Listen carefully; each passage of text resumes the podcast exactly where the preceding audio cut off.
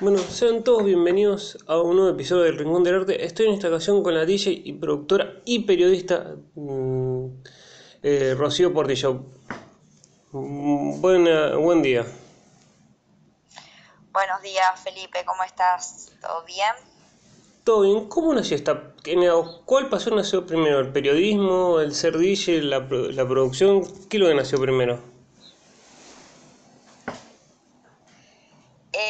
Bueno, yo creo que lo que primero nació fue el tema del periodismo, lógicamente porque eh, fue lo primero que desarrollé. Em, digamos que lo, lo, estudié, soy licenciada, por lo que fue lo primero con lo que empecé a acercarme, por así decirlo, de alguna manera a, los estudios ya profesionales y em, también a la música. Pero em, digamos, después vino todo lo que es la, música electrónica en sí, eh, pero bueno, como una consecuencia de mi vida, básicamente, porque eh, vengo de familias de músicos, mis padres se conocieron gracias a, la música, a la música clásica, al coro particularmente. Entonces, eh, digamos que toda mi vida ha sido atravesada por la música y decidí eh, digamos, especializarme, por así decirlo, o enfocarme, capaz mejor es la palabra, en eh, la música electrónica. Pero está todo, está todo relacionado, digamos. Eh, el periodismo está muy relacionado con la música electrónica. Em, yo apenas terminé mis estudios, empecé en una en una radio de aquí en Mendoza, estatal, después pasé al ambiente privado, pero al mismo tiempo empecé a desarrollar el periodismo cultural, eh, así que, como te digo, está todo como relacionado. Si te lo tengo que poner en una línea del tiempo, es primero el periodismo, porque salí del colegio y decidí estudiar eso eh, en la universidad, pero, pero la música también estuvo siempre ahí, ¿no? Eh, podría haber sido primero la música perfectamente, pero bueno, fue de esta manera que te lo planteo al principio. Y cuando, cuando uno arranca como DJ y dice, ok, me quiero empezar a presentar cómo también fue la decisión de vamos a la primera fecha? Y empecé como, como cluber, digamos, como, como espectadora, ¿no? Eh, y creo que fue un camino que le ha pasado a mucha gente, bastante orgánico. Te empieza a gustar la música, la empiezas a consumir, después querés empezar a aprender porque te empieza a gustar un montón y la música electrónica, ¿no? Eh, porque como te decía más temprano, he consumido durante toda mi vida diferentes estilos de música y quién sabe, capaz el día de mañana puedo decidir eh, hacer otro tipo de música o desempeñarme con otro tipo de, estilo, si tenemos que hablar, digamos, de, géneros. Em, pero digamos que, empecé de esa manera y quise empezar a aprender eh, para poder eh, conocerla mejor, para poder entenderla mejor y para poder capaz desempeñarme en un ambiente eh, más de, amigos, por así decirlo. Y después eso fue creciendo, fue creciendo, fue creciendo, me fui animando, me fui animando. Eh, eh, hasta el día de hoy igual me tengo que animar a un montón de cosas, hasta el día de hoy, qué sé yo, una cabina me genera un montón de situaciones, me fascina, la paso muy bien, pero bueno, me parece que también hay que tener, eh, conlleva, digamos, una gran responsabilidad y obviamente me da un poco de miedo eso y, y, bueno, es como todavía un, algo de lo cual voy aprendiendo y creo que hasta, hasta creo que nunca me voy a dejar de sentir eso, ¿no? No sé cuándo va a llegar el día que yo me, me pare en una cabina y deje de sentir un montón de cosas como estas, como felicidad, como miedo, como responsabilidad, pero bueno, fue así, digamos, como sucedió, ¿no? Eh, así fue como decidí ser DJ, pero fue algo que no sé si, si yo lo, lo pensé tanto, ¿no? Si yo dije, voy a ser DJ. Eh, fue algo más como que se fue llevando, fue algo mucho más orgánico y, fui dejándome llevar por el momento, por las situaciones, por la gente también, eh, porque bueno, es muy importante también ser consciente de los demás, ¿no? del público, de que si les gusta lo que estás haciendo, si no les gusta lo que haces, independientemente de que siempre la gente va a criticar lo que uno haga y no todo el mundo, no todo el mundo va a estar, em, digamos, eh, contento por eso y muchas veces no, no, no hay que dejarse llevar 100% por, por lo que opina la gente, pero también hay que ser consciente de que uno está en ese lugar para entretener, para, para comunicar, porque para mí es una manera de comunicación. Entonces, vuelvo a la pregunta, a la primera pregunta donde vos también me decís qué llegó primero y, y, cómo fue. Bueno, yo creo que también en ese sentido, para complementar la primera pregunta, está todo relacionado, ¿no? La música es una manera de comunicación. Yo lo veo como un tipo de lenguaje, ¿no? Como un tipo, una forma de poder expresarme y comunicar. Entonces, eh, en este sentido, la música también es eso, ¿no? Entonces, eh, yo creo que hay que estar atento y prestar atención también a lo que uno está queriendo decir y si ese mensaje llega o no llega, ¿no? Y obviamente decís que siempre digamos, te, te, sigue generando miedo el, digamos, el sur de una cabina. En esa primera presentación, ¿había miedo como diciendo, por favor que salga todo bien? ¿O era como, digamos, había miedo pero decir, va a salir todo bien? No, estaba aterrada, estaba aterrada. Fue, fue, en San Rafael. Fue San Rafael en una localidad, en un departamento, mejor dicho, de, de aquí de la provincia de Mendoza. Eh, mi profesor eh, en ese momento, que ha sido mi primer profesor, porque a lo largo de toda mi carrera eh, me he encontrado con múltiples maestros y profesores. Eh, están los primeros y los más principales, pero el programa de electrónica Pulso Beat en, el radio, en Radio Botellón, que es una radio aquí en Mendoza ubicada en un bar muy conocido, que se llama El Botellón, me, me, dio la posibilidad de conocer un montón y aprender un montón, ¿no? Pero bueno, en ese momento Adriano Mattioli, que, que bueno, hasta el día de hoy sigo teniendo contacto y es un gran amigo del cual estoy muy agradecida, eh, me dio la posibilidad de poder tener mi primera fecha junto a otra amiga, Ariadna Torres, que, que bueno, que ella vive en el exterior, pero es de aquí de Mendoza, y y bueno, fue la primera vez que me encontré con una, con una cabina y la verdad que estaba aterradísima. tenía un miedo, tenía mucho miedo. Eh, pero bueno, la verdad que yo siempre, siempre en ese sentido he intentado seguir para adelante, ¿no? El miedo nunca ha sido para mí algo paralizante. Donde, yo generalmente donde siento miedo es donde tengo que ir, ¿no? Entonces, eh, siempre he intentado sobrepasar esas situaciones y confiar en mí. Em, que obviamente son cosas que hasta el día de hoy, te vuelvo a repetir, estoy desarrollando.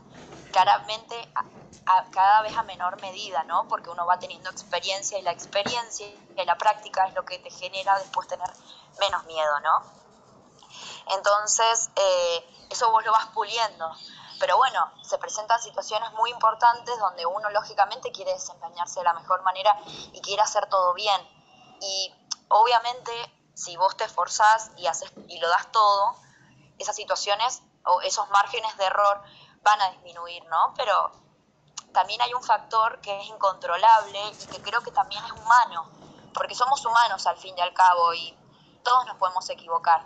Y porque te equivoques no dejas de ser menos digno o más digno. O sea, no somos máquinas, somos personas. Entonces, eh, yo creo que hay un porcentaje que es incontrolable, que es propio de lo, del vivo, del, del, live, por así decirlo, y que hay que, y que, hay que eh, digamos, continuar y hay, que, y, hay que, y hay que poder sobrellevarlo. Así que bueno, esa primera vez eh, fue, bueno, fue muy importante, siempre va a quedar para el recuerdo y me enseñó un montón otra cosa que también busco que de, todas mis experiencias, aprendizajes. Porque si no, si no aprendes, eh, yo creo que no tiene gracia todo, ¿no? Entonces, eh, estamos aquí para aprender. Por ende, de esa primera vez aprendí un montón y yo creo que si hoy lo tengo que ver en retrospectiva, eh, crecí mucho, muchísimo. ¿Y te sorprendió alguna vez algún lugar donde digamos, te llamaron después de esa primera vez? Digamos, que voy a escuchar música o decir a un lugar que dijiste, no puedo querer estar tocando en este lugar que venía a tocar o, a bailar y decir, ahora estoy tocando en este lugar?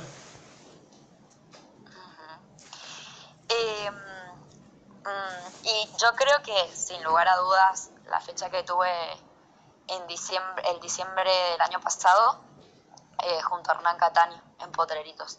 yo de Hernán soy fan y, la verdad que es un, maestro total para mí hace varios años y poder haber compartido el, el mismo escenario con, con, un referente tan importante fue eh, muy especial. La verdad que fue, fue, fue eso que vos, de, que vos describís, que vos me preguntás de no, de no poder haber, o sea, de no poder creer eh, haber estado ahí, ¿no?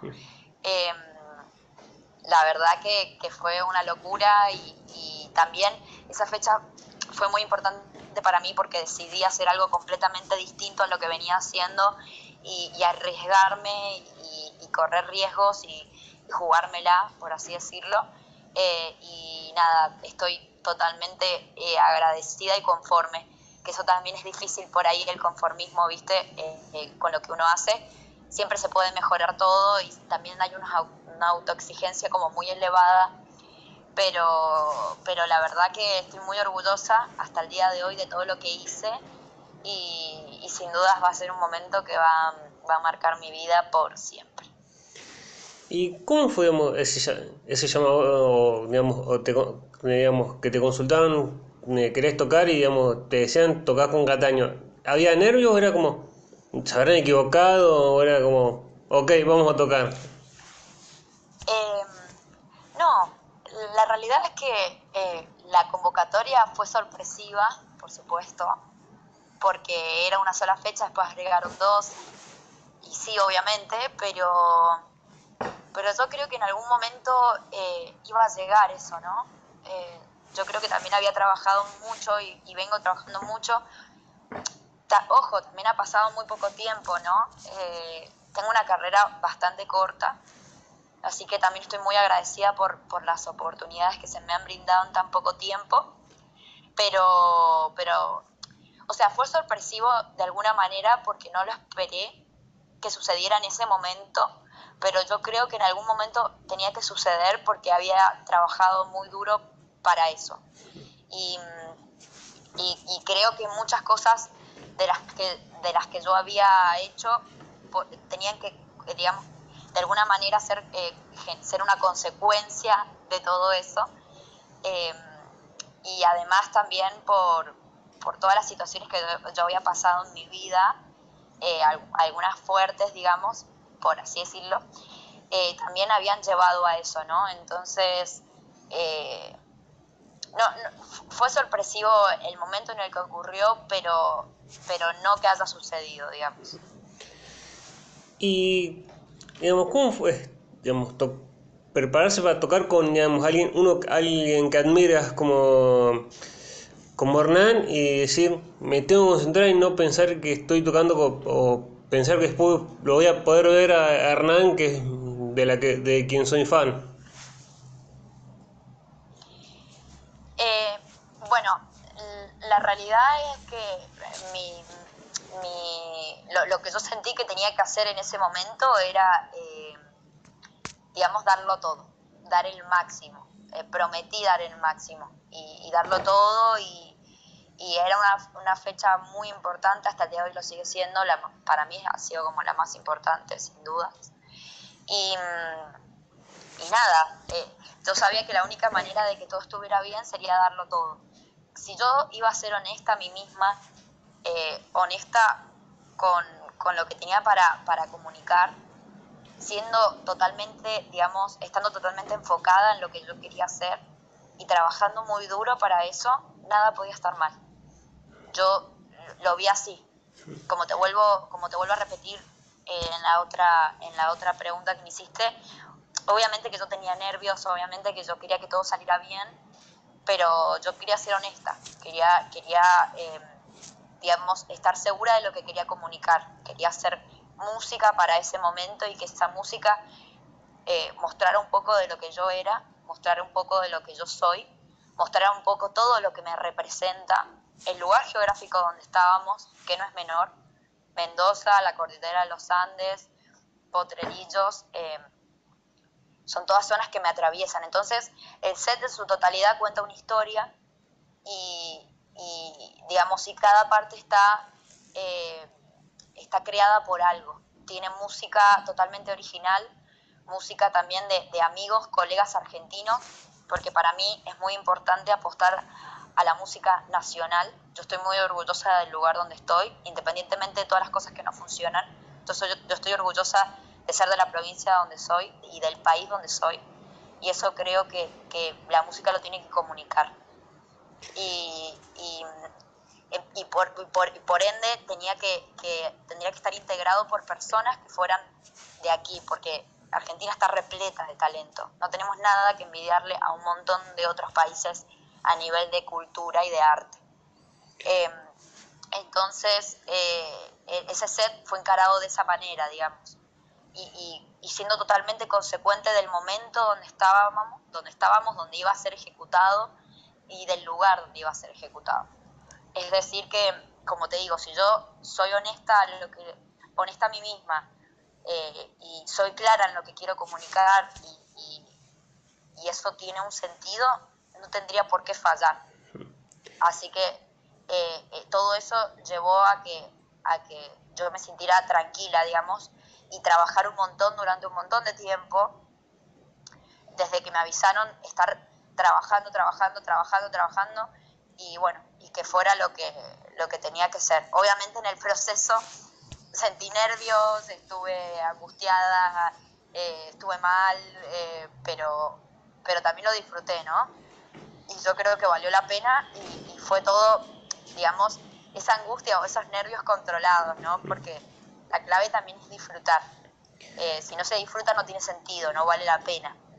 Eh, y menos con todas las cosas con las que yo he pasado, justamente si no se disfruta no, no vale la pena, no sirve. Así que digamos que eso en resumidas cuentas fue más o menos todo el proceso. ¿Y Mendoza es una provincia muy de escuchar la música electrónica o es más de otros géneros y digamos va también ganando terreno la música electrónica? Mm, eh, no, yo creo que, que, la música electrónica eh, hace ya muchos años que está muy establecida. Eh, ya Mendoza es una plaza de música, también ya Mendoza ofrece referentes eh, a nivel ya nacional. También Mendoza se ha convertido en un lugar donde la figura de la mujer tiene mucho, mucho poder, mucha presencia, donde se le da mucha importancia a la mujer y eso es fundamental también. Eh, y, bueno, Mendoza hay muchísimos géneros por los cuales está atravesado y en los cuales pisa fuerte, ¿no? el rock, el indie, el pop. Hay un montón de músicos talentosos, talentosísimos, eh, de música clásica también, muy talentosos eh, de esta provincia en particular, pero la electrónica también, y con los años cada vez ha tenido más presencia. Eh, y, bueno, eso también es gra gracias a la, a gente, a las productoras, bueno, todos sabemos que Folk es una de las productoras más importantes y la que más apuesta en la escena y la que hace que muchas cosas sucedan. Eso es importantísimo también. Eh, y los artistas, lógico. Y para, digamos, alguien que te quiere empezar a escuchar, ¿dónde te puede escuchar y qué género de la música electrónica, digamos, va a encontrar cuando te escucha vos? Bien.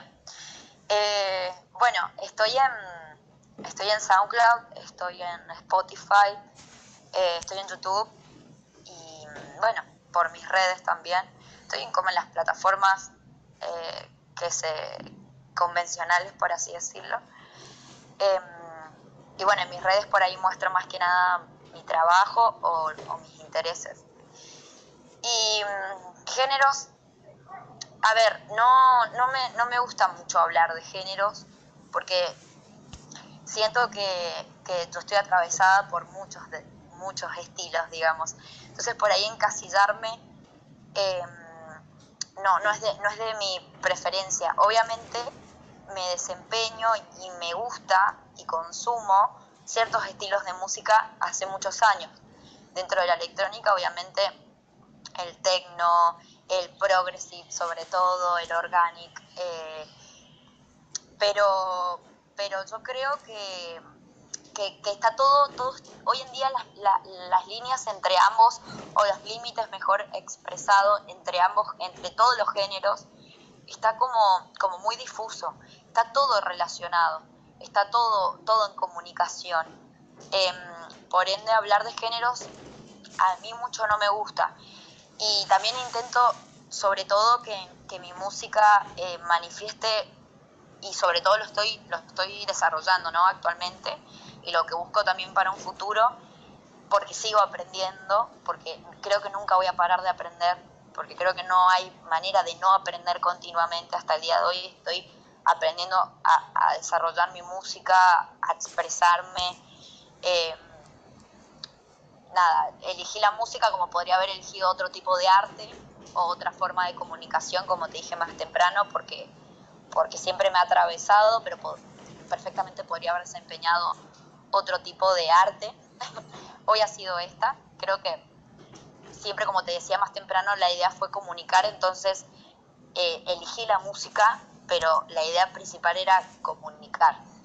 Eh, y y como te decía, hasta el día de hoy estoy intentando desarrollar eh, que mi música eh, exprese lo que yo soy, lo que a mí me gusta y, que, y poder ser libre en ese sentido y poder eh, mezclar estilos o géneros como yo quiera, ¿me entendés? Y, y, que, y que mi música está atravesada por lo que yo soy y por lo que a mí me gusta, como más o menos fue lo de, lo de Hernán. entonces, eso básicamente. No, no, no, no, no me gusta encasillarme porque soy, soy múltiple, soy muy múltiple. Me gustan muchísimas cosas, eh, así que no, no me puedo encasillar en algo nada más.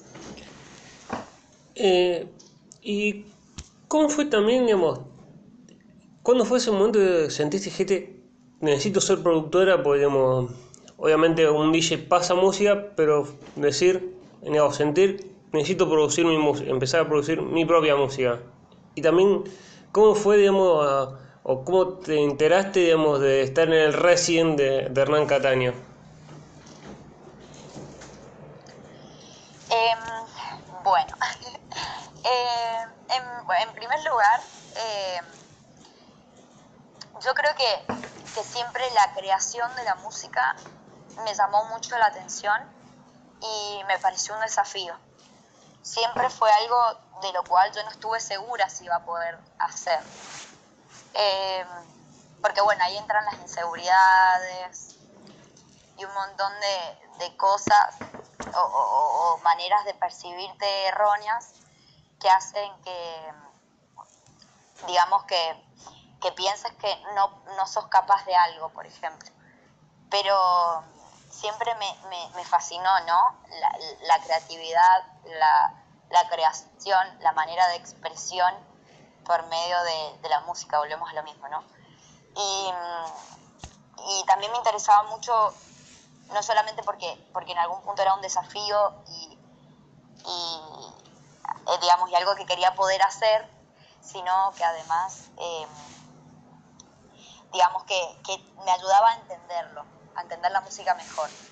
Si yo sé cómo se crea, yo después la puedo entender mejor al momento de ejecutar música que no es mía, ¿no? Entonces eso me ayudó a entender un montón de cosas. Y, bueno, y después fue la necesidad de expresión, la necesidad de, contar algo, la necesidad de, digamos, de poder ser capaz de, de, digamos, de, de, contar, de comunicar y de expresarme, básicamente. Y, y también está bueno que, que, haya mujeres en la música, ¿no? Como te lo dije más temprano, a nivel de Mendoza, de la escena de la, de, la, la, escena de DJing y la escena de artistas, yo también creo que es fundamental que cada vez haya más mujeres que, que se animen a crear y a comunicar. Y, está bueno apostar a eso, digamos, y, que las mujeres también puedan crear música, ¿no?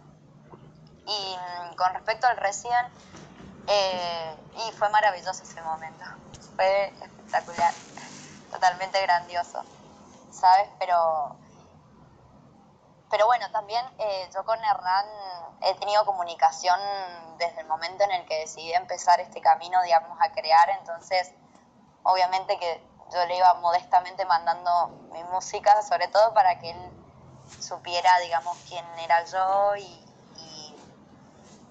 y, que, que, me, que me estaba animando a, a, seguir apostando, digamos, que me estaba animando a apostar por lo que yo quería, independientemente de qué sucediera, no todo lo que, lo que hago, digamos, eh, digamos, no todo, yo no, no hago cosas todo el tiempo esperando un resultado, ¿no? Eh, este tipo de, cosas como el Resident o como supports son consecuencias de lo que te comenté más temprano. Y así miles de consecuencias, seguidores, intereses de personas en lo que uno hace o en lo que uno es. Es una consecuencia de todo lo que, de todo lo que en realidad es que es crear, digamos, y manifestarse. Y está buenísimo que suceda, obviamente, porque son empujones y porque son, son palmaditas en la espalda, por así decirlo. Son como decirte, bueno, vas bien, ¿viste?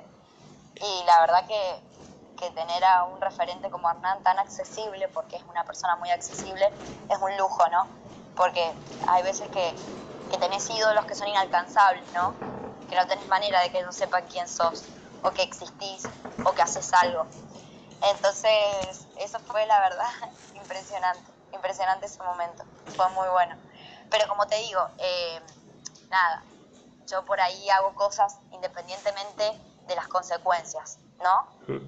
Eh, es estar genuino, volvemos a lo mismo, a, lo que uno siente, a lo que uno es, a, a lo que uno quiere hacer.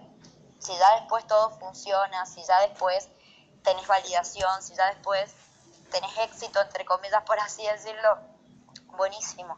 Pero no es que eso te motive a hacer las cosas. Obviamente que querés que sucedan, pero no es que las haces por eso. Y no es que tenés 100% garantizado. He hecho un montón de cosas que no, no han tenido una respuesta, un feedback. Y no por eso dejo de hacer cosas. O no por eso dejo de... o no por eso, digamos, dejo de intentarlo. Obviamente hay situaciones en el camino que, que cansan, que molestan, que, que hacen que uno quiera, viste, rendirse, pero es como todo en la vida, ¿no? Yo creo que siempre va a haber obstáculos y momentos difíciles y lo importante es lo que vos haces con eso y cómo podés salir adelante. Y eso determina también qué persona sos. Si te la bancás y seguís, a pesar de que el camino sea difícil y que no sean las cosas como vos querés y confías, eh, o, o digamos te rendís. Yo creo que también hace eso que la vida sea linda, ¿no? Yéndonos, saliendo del terreno musical. La vida es así, ¿no? Yo creo que también eso es magnífica. Que la vida es, muy bonita, pero bueno, pero a veces es dura. Eh, y eh, como decías vos, digamos, obviamente de las mujeres y la importancia. Y hay mucho de esto, digamos, va creciendo esto de, digamos, mujeres DJ o que haya más fechas en, digamos, que hay hombres y también mujeres, o es algo de más allá que ha crecido, digamos, eh, hay mucho reclamo eh, femenino, todavía no se cumple, digamos, el que haya también DJ mujeres o también más, más mujeres en fechas de hombres. Y es un proceso, es un proceso. Hoy estamos mucho más eh, avanzados que antes. Es inimaginable todas las cosas que han sucedido después de todo lo que ha pasado en un pasado y que todos conocemos lo que podría haber sido si las cosas fueran como son ahora, ¿no? La cantidad de mujeres que podrían haber sido protagonistas, que podrían haber tenido el lugar que se merecían. Pero es un proceso, yo creo que se ha logrado un montón, pero todavía estamos construyéndolo. Pasa mucho con las críticas, pasa mucho con el éxito, de que por ahí hay, hay veces que se espera que, que a una artista mujer le vaya mal por ser mujer, o a veces se pone en tela de juicio lo que una hace por ser mujer, o que a veces han o no sé, te podés encontrar con hombres que no quieren que una triunfe, por ejemplo, porque eso les da inseguridad, o porque, por ejemplo, una tiene que estar explicando lo que uno ha hecho o validando lo que una ha hecho. Eh, pero hay veces que hombres lo dan por sentado, ¿me entendés? O sea, a veces el éxito de hombres es dado por sentado y no tienen que estar explicando un montón de cosas y a veces las mujeres tienen que estar todo el tiempo explicando o hablando, ¿no? O cantidad de mujeres que están en, el anonimato, ¿no? Pero es un proceso, es un proceso, como te digo, ha mejorado, pero tiene que seguir mejorando. Eh, eh, ha evolucionado un montón, pero bueno, queda, queda también mucho por, por cambiar y espero que todo esté mejor, ¿no? Cada vez eso también eh, depende mucho de nosotros, ¿no? Eh, ¿Y cómo podíamos tocar con, perdón que puedo pronunciar mal el nombre, eh, Goody, Goody, J, o, perdón, que, Guy J, y, y cómo fue también el momento de la pandemia de no, no poder salir o no, o no poder tocar? ¿Era como necesidad de quiero tocar o era como ya, ya voy a salir a tocar eh, o, a o, hacer lo que me gusta? Eh, bueno, te contesto la de las dos. Em, lo de Guy J fue increíble. La verdad que a él lo admiro un montón. Es uno de los productores, o, para mí creo que en el género del progressive es como el productor más importante. Em, y nada, fue, fue una locura o sea, cuando me enteré que venía, hace mucho que quería tocar y, Franco, por suerte, Franco de, de folk, me dio la posibilidad, así que fue, fue re importante. Igual, nada, fue, fue creo que una semana antes que me enteré que, que podía tocar con él, con Guy, y, y también yo estaba atravesando por una situación personal delicada, entonces fue, fue difícil, fue difícil, pero bueno, hice lo que pude con lo que, con lo que había y, aprendí un montón. Eh, también intenté y lo hice eh, hacer música, digamos, original para ese momento, ya que Guy, al ser un gran productor, eh, no podía yo compartir cabina con él y, no llevar mi música, así que lo pude hacer y también llevé conmigo música de un montón de amigos que más o menos como te decía Hernán, que que son de aquí, eh, de Argentina, y que con mucho amor quisieron ser parte, así que estuvo impresionante. Y aprendí un montón, un montón. O sea, me quedó un montón de aprendizaje, tanto de lo que yo hice como, como de lo que Guy hizo, porque eh, algo que me encanta de, escuchar música, que por ahí la gente cree que, que uno va a la fiesta solamente porque quiere estar, digamos, modo rave, eh, en realidad es, es como la universidad, ¿no? es como, como la escuela. ¿Qué otra manera tenés de aprender o saber qué es lo que está sucediendo actualmente con ellos como artistas si no vas y no consumís eh, su música y vas a sus shows? Entonces, para mí va más allá de, de, la de, de, ir y estar en formato rave, sino es ir a aprender. Entonces, cada vez que puedo ver artistas que admiro un montón en vivo, aprendo muchísimo. Em, y la otra pregunta era acerca de, ¿me la repetís? Eh, eh, sí, eh, sí, digamos, ¿cómo fue el momento de, esta pandemia?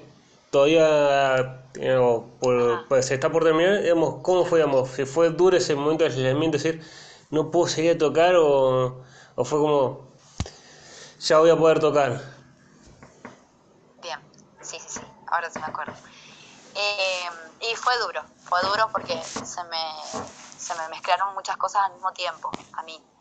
Eh, salía de, un cáncer, de una enfermedad, salía, a ver, estaba todavía, estoy todavía, se puede decir que, que curada, por así decirlo, no estoy, aunque yo me siento bien y por mí, digamos, sí estoy curada y estoy haciendo una vida normal, pero eh, en ese momento había estado saliendo de las quimioterapias y después tuve, mm, vino la pandemia y fue mucho tiempo en el que tuve que estar parada, estuve casi un año, un año y medio, casi dos, te diré, parada. Y fue difícil, fue muy difícil porque tuve, bueno, que pasar por todo lo que pasé en el hospital, que no, digamos, en, mi propia experiencia no, no fue realmente súper traumática ni dura, pero tuve que pasar por eso y después tuve que estar encerrada en casa casi un año. Em, entonces fue duro, por ahí me, hacían propuestas de, tocar en ciertos ciclos o en ciertos momentos muy importantes y yo tenía que decir que no porque no podía salir, porque tenía que cuidarme, porque era paciente de riesgo, porque también no correspondía, ¿no? Que si yo soy paciente de riesgo, tener que estar dando un mensaje, digo, estar dando el mensaje eh, de que no me interesa, digamos, mi salud y haciendo ese tipo de cosas que eran un riesgo, ¿no? Entonces, claramente tuve que ser responsable y tuve que dejar de lado un montón de cosas que a mí me atravesaban y, que yo quería, pero que me generaba dolor tener que decir que no, pero era lo que correspondía. Así que sí, eh, fue duro. Obviamente que lo quería hacer, pero aproveché ese tiempo para aprender, para hacer un montón de cosas eh, que no tienen que ver con, básicamente necesariamente con la música. Por ejemplo, cocinar, estar con mi familia. Eh, nada, ellos también tuvieron que encerrarse un montón por todo esto y, adecuarse a un montón de situaciones como las mías y también fue duro. Eh, tuvimos que estar lejos de mi madre durante mucho tiempo porque ella no vive con nosotros también. Entonces, eh, o, estar lejos de un montón de, seres queridos por un montón de tiempo, entonces fue duro, fue muy duro, sí. Y pasando un poco también al periodismo, ¿cómo fue, digamos, si fuiste productora también te permitieron entrevistar gente en íntimos y qué entrevistados, si fue alguno, te dijiste, no puedo creer que estoy entrevistando a, este, a esta persona.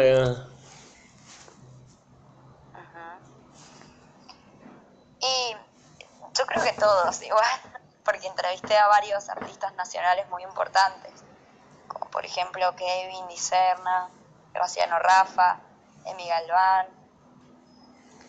Eh, yo creo que todos. Yo nunca, o sea, que todos hayan querido pasar por el programa, charlar conmigo un rato.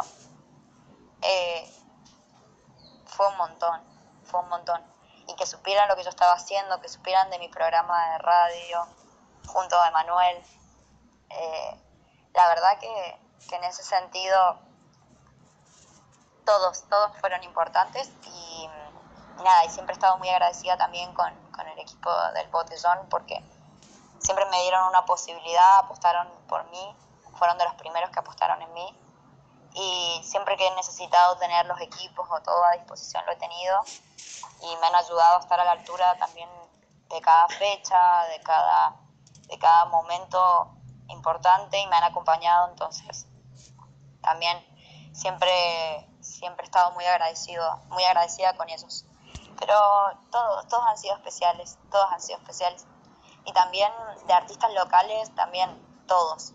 Eh, aprendes un montón y, también está buenísimo darle un espacio, ¿no? A la escena local. Eh, que tengan que darles la oportunidad de tener una entrevista, ¿no? De que ellos puedan hablar y decir lo que quieran decir y expresarse y, y a muchos, que muchos estén dando sus primeros pasos con nosotros, también está buenísimo.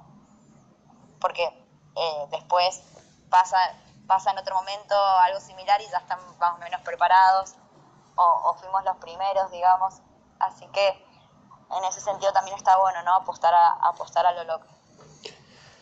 Y, digamos el, digamos, el artista tiene trayectoria o también cuando tocaste con Cataño, son personas que, digamos, están ahí en un pedestal como diciendo, digamos, te doy lugar, digamos, voy a tu, eh, a tu entrevista o, te permito que toques conmigo y llegan a su horario tranquilos, digamos, y no quieren ser molestados, son más terrenales como uno, digamos, lo ve saludando al artista que toca antes o, digamos, te, te saludan de buena manera y con buena onda. Y como te decía más temprano, eh, son sumamente algunos son sumamente accesibles. Hernán, por ejemplo, es muy accesible, muy humilde y yo creo que esas son, esas son las cualidades que el día de mañana, si llego a cierto lugar, me gustaría poder tener. Eh, acordarme de la gente, acordarme de toda la gente, de las caras, de los nombres, eh, ser humilde, ser accesible, ser cálida, eh, también súper cálido, Danny Howells, súper cálido. Eh, eso me gusta, ¿no? Que nada, son personas, son humanos, volvemos a lo mismo. Son humanos, uno por ahí idealiza a la gente, ¿no? Y eso no está bueno. Porque son personas, tienen una vida, tienen cosas como cualquier otro. Entonces, está bueno que, que ciertos valores perduren, ¿no? Y no importa, o sea, no te olvides de dónde venís y quién sos. Y, y esto tenerlo siempre en claro me parece fundamental y eso es lo que yo siempre quiero, quiero ser, ¿no? Y por ahí a veces le digo a mis amigos, a la gente que me conoce, el día que vos me veas de una manera que no soy, por favor necesito que me lo digan, ¿viste? Por favor díganmelo, porque la idea es eh, ser, ser eh, genuino a uno mismo, ¿no? ¿Y alguna vez te ha pasado con amigos o con tu familia que te diga, dedicate ¿no? digamos, más al periodismo porque el ser DJ y productora no se puede vivir y el periodismo es como un trabajo común y, y de eso sí se puede vivir. O te apoyan más allá que les haga ruido digamos, el, ser el que seas DJ y productora. Para nada, para nada. Eh, siempre he tenido una familia que ha apostado por lo que a mí me gusta y que, y que me ha hecho seguir adelante, ¿no? En ese sentido, siempre tuve una familia que, me apoyó muchísimo. Em, nunca, vengo de, como te decía, vengo de familia de artistas y también cada uno decidió hacer lo que uno ama sin importar, digamos, eh, lo económico. Obviamente que hay que vivir de eso, ¿no? Uno no puede vivir del aire, básicamente, pero no, siempre tuve una familia muy que me apoyó mucho y que y tenemos como familia, ¿no? En general, el valor de, hacer lo que amamos eh,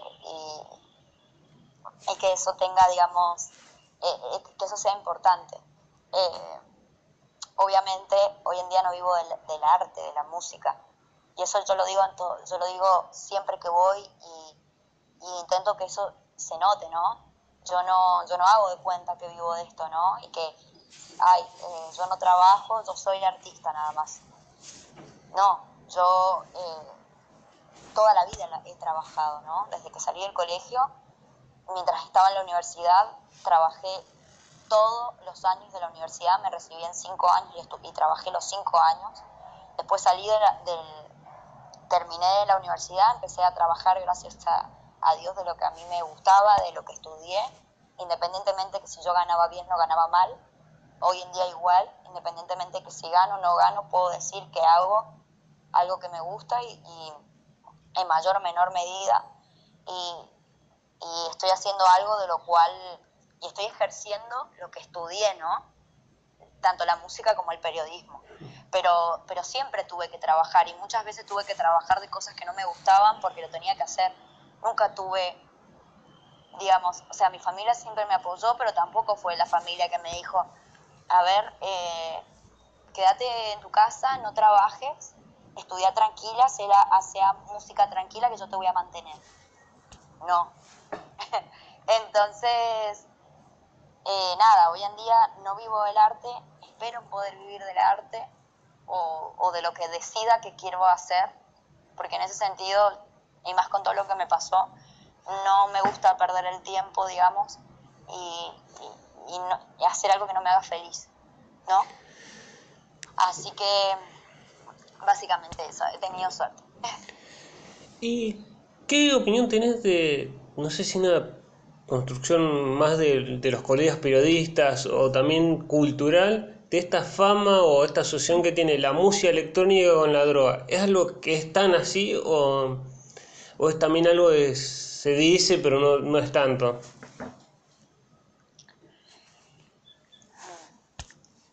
Bien, y a ver, que se consume drogas en la música, porque no voy a decirte música electrónica, te voy a decir música, porque vos vas a un ambiente de rock y también se consumen drogas.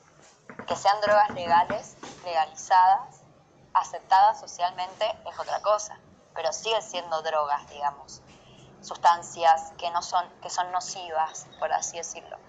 Entonces, eh, esto trasciende la música electrónica.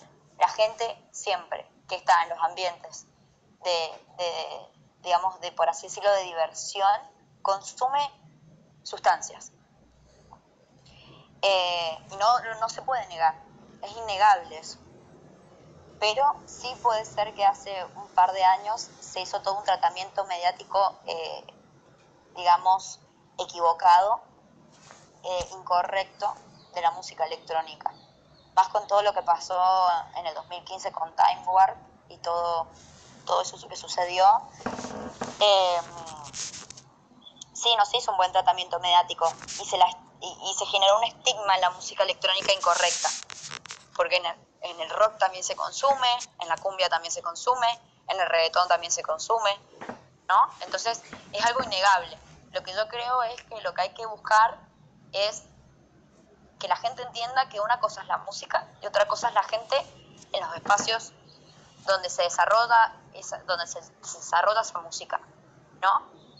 y que, que no es culpa de la música que la gente tome sustancias o que haga ciertas cosas. Son dos cosas diferentes, son, son dos caminos diferentes. Entonces, eh, nada, hay que responsabilizar a las personas por, por, la ingesta, ¿no? Y, también a, un montón de instituciones que tienen que hacer algo al respecto, ¿no? Y que se la tiene que cuidar a la gente también. Eh, y es duro estar tiempo parado. Y otra pregunta que quiero hacer, digamos, ¿crees que son herramientas buenas eh, las redes sociales como Instagram, Twitter para el crecimiento de un DJ? ¿O es algo no tan buena como herramienta, pero te, eh, porque a veces te puede terminar hundiendo? No te entendí la primera pregunta. Eh, si el, digamos, el estar tocando como DJ, ¿alguna vez te ha pasado factura el cuerpo decir la espalda, decir, ¿por qué estoy parado tanto tiempo tocando o, es como uno ya está acostumbrado? Ah, bien. Eh, sí, obvio, obvio, obvio. Sí, sí, sí, mira que, y que no he tocado tantas o, no he estado en el escenario, digamos, o en las cabinas, eh, digamos, performing tanto tiempo. Eh, pero sí, obvio, obvio, estás parado, eh, son muchas horas, sí, siempre el cuerpo pasa factura o por ahí vas a un ritmo contrario a lo normal, ¿no? A la noche por ahí tenés que estar despierto, cuando generalmente puede ser que, tengas que dormir, ¿no? Entonces, sí, obvio. Y la otra pregunta era de las redes sociales, ¿no? Sí. Eh, si la veías como una, como una herramienta o, o digamos, no. Y sí, es una herramienta, es innegable. Hoy en día las redes sociales atraviesan todo y son una herramienta de difusión y también de, acceso al conocimiento, porque también lo fueron. Durante la pandemia había muchísimos lives, había muchísimos, muchas transmisiones, había mucho contenido en redes y estuvo espectacular. Yo aproveché un montón la pandemia para estudiar de todo, pero, pero bueno, también es esclavizante, también eh, es molesto, también genera ansiedad, genera eh, un montón de situaciones, ¿no? De, estar pendiente qué hace el otro, qué opina el otro, qué piensa el otro, y eso, eso molesta, pero bueno, ahí es cuando tenés que volver al centro, digamos, y a lo que te hace estar en, la tierra y, preocuparte por uno mismo, ¿no? Y, y, dejar de lado lo que hacen los demás y, estar enfocado en uno y también darte cuenta que son un gran, un, un, gran medio como para, para poder expresar y poder mostrar lo que uno hace o lo que uno es.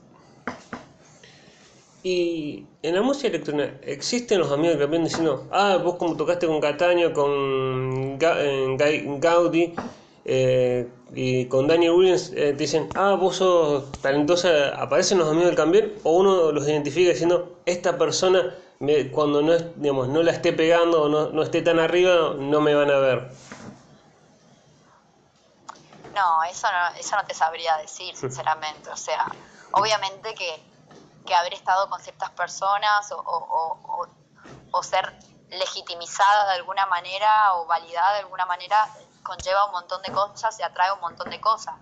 Pero si vos no haces un trabajo para sostener eso que te está sucediendo, eh, después todo, nada tiene sentido, digamos, ¿no? De igual manera que, hacer lo que uno ama o, querer mostrar algo, querer comunicar algo o, ser genuino a uno mismo, eh, eso, eso también es importantísimo. Pero bueno, no, eh, no, no, sé, no, no, te sabría responder, digamos, eso creo que, que depende de uno también y, y volvemos a lo mismo, no todo es cuantificable o medible, hay cosas que se hacen porque, porque tenés la necesidad de hacerlas y de vivirlas, no importa después qué sucede, digamos.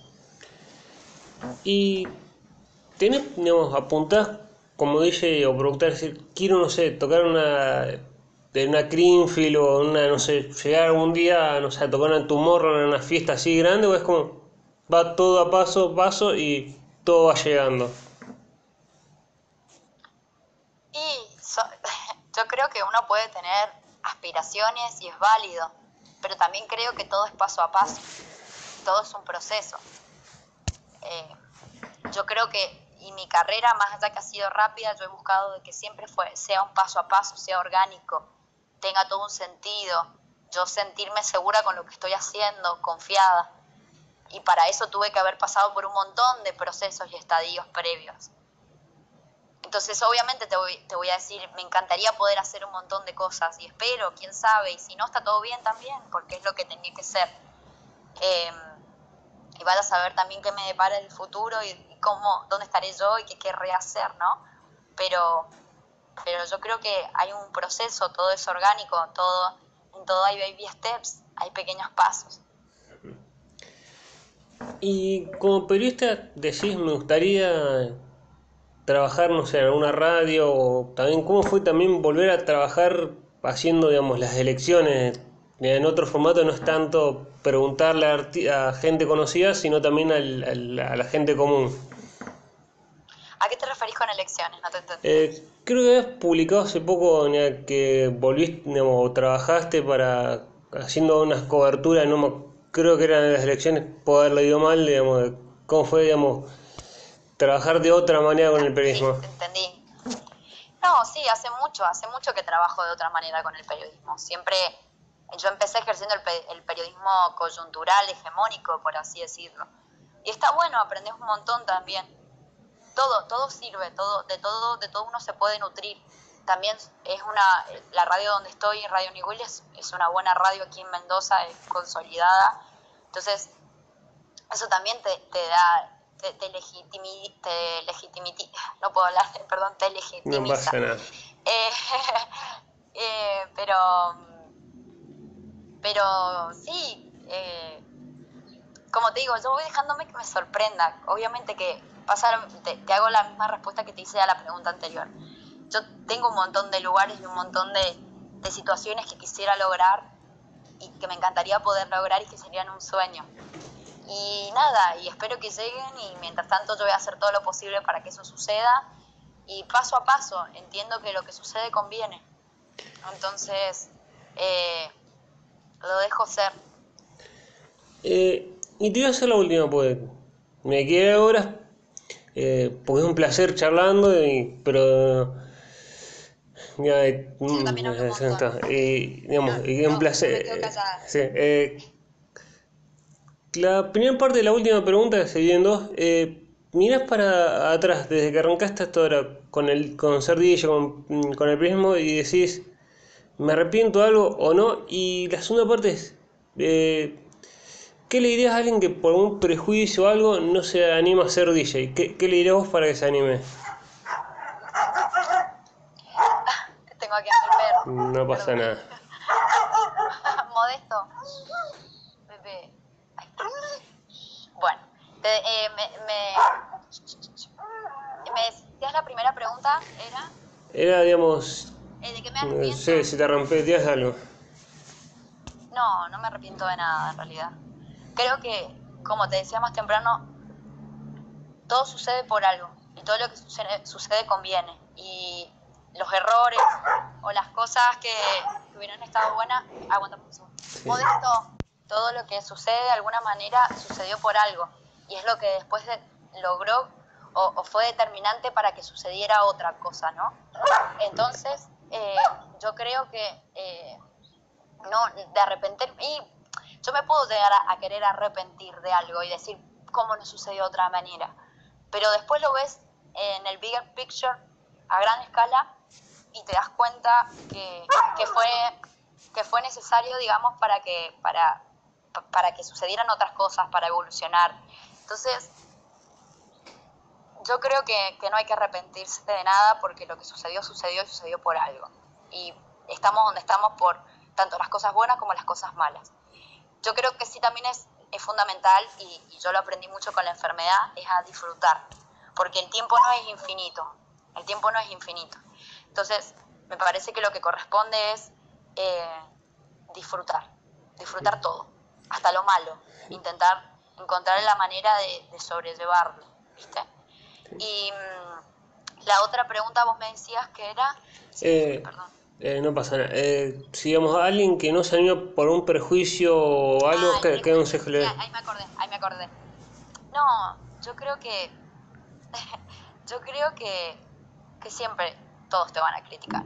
Siempre la gente va a criticar. Pero nada, hay que, hay que escuchar las críticas cuando tienen sentido, cuando están fundamentadas. Y también escuchar las críticas en base a de, de quién vienen, ¿no? Hay gente que te va a criticar desde el lugar del amor y, y, va a querer que uno mejore y uno crezca, y hay gente que te va a criticar solamente porque es mala y porque, o porque no entiende, ¿no?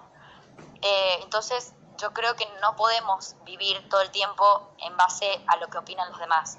Hay que estar atento, pero también hay que estar atento a lo que uno dice, a lo que uno piensa, a lo que uno cree, ¿no? Mientras que vos sientas que estás haciendo lo que tenés que hacer, que es lo que querés hacer, que lo estás haciendo desde un lugar genuino, que sos eh, honesta con vos misma y con lo que estás haciendo, no puede salir nada mal. Eh, así que creo que eso es lo fundamental, centrarse eh, en eso, ¿no? Y la vida es muy corta, el tiempo es corto, como para no hacer lo que uno quiere, ¿no? Entonces, si uno quiere hacer lo que quiere hacer, lo tiene que hacer, porque ya después no se puede y mmm, no está bueno quedarte con las ganas de hacer las cosas que quieres hacer. Bueno, muchas gracias Rocío por esta linda charla y por permitirme entrevistarte. No, no hay de qué, fue un placer Felipe, cuando quieras.